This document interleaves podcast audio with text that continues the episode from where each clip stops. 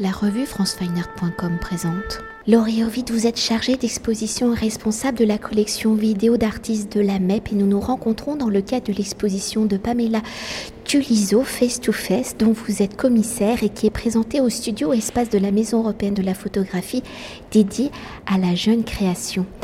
Alors lauréat 2020 de la troisième édition du prix Dior de la photographie des arts visuels qui a pour volonté de mettre en lumière les jeunes artistes visuels issus des plus grandes écoles internationales d'art et de photographie, Pamela Tuliso, née en 1994 à Bukavu en République démocratique du Congo et diplômée en 2019 du Market Photo Workshop à Johannesburg, Afrique du Sud, où en utilisant la photographie comme d'un médium engagé dans une société dominée par le masculin, son travail est essentiellement centré sur les questions liées à l'identité de la femme avec la série Face to Face qui s'articule autour de 13 portraits.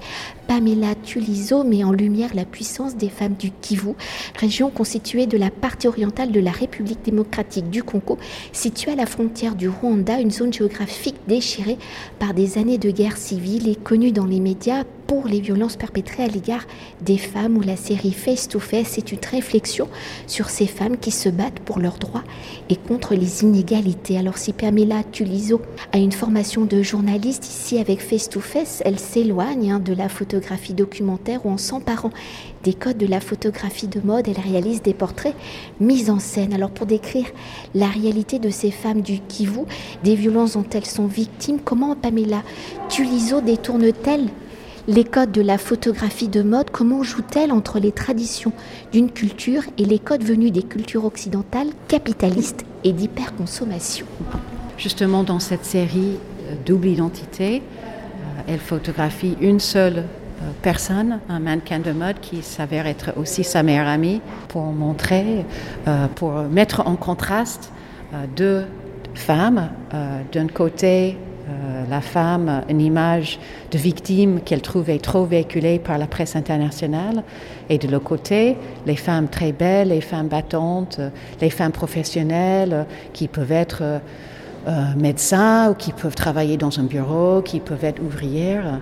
Et je trouve que c'est un choix très euh, engagé et audacieux presque de la part de Dior parce que c'est assez éloigné de la photo de mode et les images de beauté féminine euh, qu'on voit conventionnellement. Et peut-être qu'on peut faire euh, une aparté, hein. ce n'est pas la série euh, Face to Face, mais Enfer Paradisia qu'elle réalise en 2021 et qui est également présentée dans l'exposition.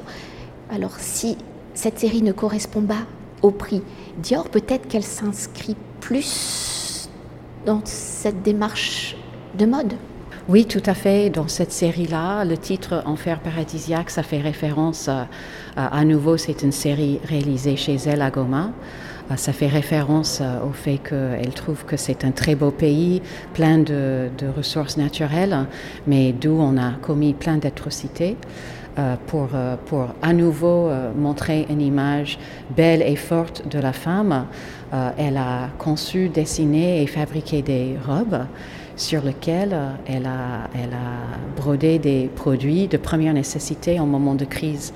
C'est en fait un travail qui sort de, de, des idées qu'elle a eues pendant la crise de Covid et elle a brodé des robes avec par exemple des épis de maïs, puisque la farine de maïs est un, produit de base pour la nourriture là-bas, ou des haricots rouges pour la même raison, le charbon de bois avec lequel on fait la cuisine ou on chauffe, les ampoules ou pour ceux qui n'ont pas d'argent pour l'électricité, des mèches en, en, coton utilisées dans les lampes à pétrole, ou même une image très belle dans le lac Kivu d'une robe un peu imaginaire réalisée avec les jerrycans qui sont des objets, euh, des bidons qu'on remplit d'eau potable pour les personnes qui n'ont pas d'eau potable à la maison.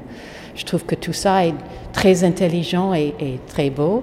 Et comme vous dites, euh, elle, mélange l'idée de la photo de mode avec des idées extrêmement engagées, presque activistes, pour parler de, pour parler de la vie de femme chez elle pour euh, continuer d'évoquer justement le détournement des codes de la photographie de mode, hein, des signes d'une société occidentale par l'intermédiaire d'une écriture dédiée à représenter la beauté et la réussite. Comment Pamela Tuliso arrive-t-elle justement à montrer cette violence vécue par ces femmes, par cette même écriture, comment Pamela Tulisio évoque-t-elle et montre-t-elle également le courage et les actions de ces femmes pour ne plus être des victimes et considérées comme telles, mais être vues comme des actrices de leur corps, de leur vie et donc de leur avenir?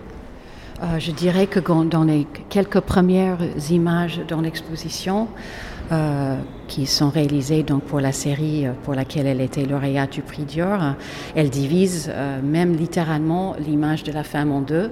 On voit un côté qui est un peu euh, où elle, est évidemment blessée, euh, euh, pauvre dans la misère, et, l'autre moitié, elle est belle et assez radieuse. Et je pense que c'est par ces images-là, ainsi que d'autres images où elle fait beaucoup de jeux avec des miroirs, hein, pour montrer une image d'une femme pauvre et reflétée dans le miroir d'autres images beaucoup plus positives. C'est de cette manière qu'elle essaie de, de nous montrer cette double identité dont elle parle.